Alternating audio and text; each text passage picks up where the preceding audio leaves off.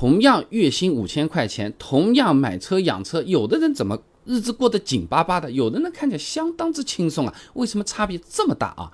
其实这个月薪五千是要看我们能自由支配的钱，它到底有多少。那你从平均数据看，月薪五千，每个月能剩下呢差不多三千块钱。国家统计局公布的二零二二年居民收入和消费支出情况上面有数据的啊。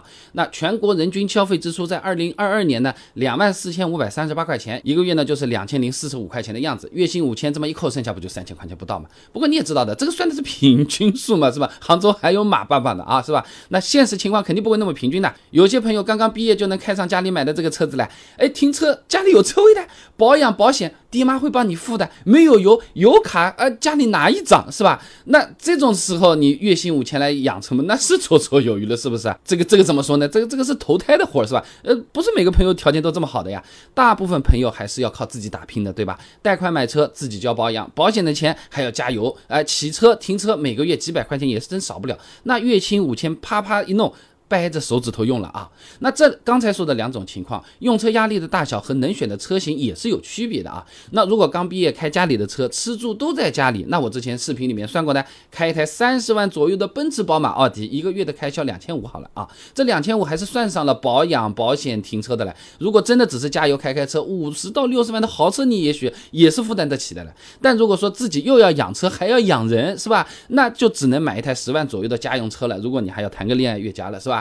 那普通家用车百公里油耗七升算的话还可以了，对吧？一年开一万公里也不算太多。现在杭州九十二号汽油呢，七块五毛钱每升，一年油钱呢五千两百五十块钱，再加上每年保养五百，保险两千五，每个月车上的开销呢六百八十块钱，停车每个月算两百块钱，洗车罚款这里就不算了，一个月差不多加起来呢八百八十块钱用车开销，月薪去掉开销剩下三千块，去掉用车八百八，你还剩两千一百二十块钱可以用来。还车贷的月供，那按首付三成，贷款三年，三年利率百分之十二来算，差不多就只能供一台十万块钱左右的车子了。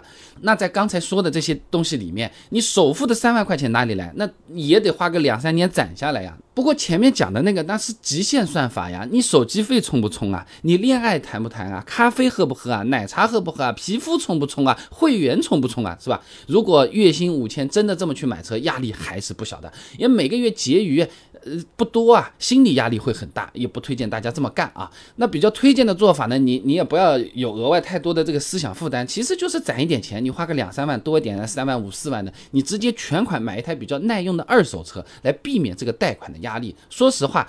会动就好嘛，是不是？要的是说走就走嘛。你讲面子，你买了个十万块钱的，你和人家五十万的比，呃，全网人均法拉利来比，你那也没有面子，对不对？先解决最基本的出行需求，都是四个轮子的，两万块钱不会只有三个轮子的啊。能选的也很多的，那八年、十年的车龄的二手车，福克斯啊、马自达啊、标致啊，都能买到比较不错的 A 级车的。你买个车况好一点的，不要老是修修修，那也很贵，对吧？那有些朋友说了，那那既然要控制开销，我买个二手的那个电车。好了咯，那充电比加油便宜多了，一公里什么哦两毛一毛呃五分钱都有是吧？而且是这样的，二手电车它保值率比较低，我买那不就划算了吗？那这个说法到底站不站得住脚？是不是买二手的电车是最好的选择？如果打算买的话，我有哪些地方要注意？哎，我买二手的这个电池坏掉了，我自己要不要掏钱？想知道这些内容很简单，关注我，点我头像还能进主页，搜一搜翻一翻，你就能看到相关的内容了。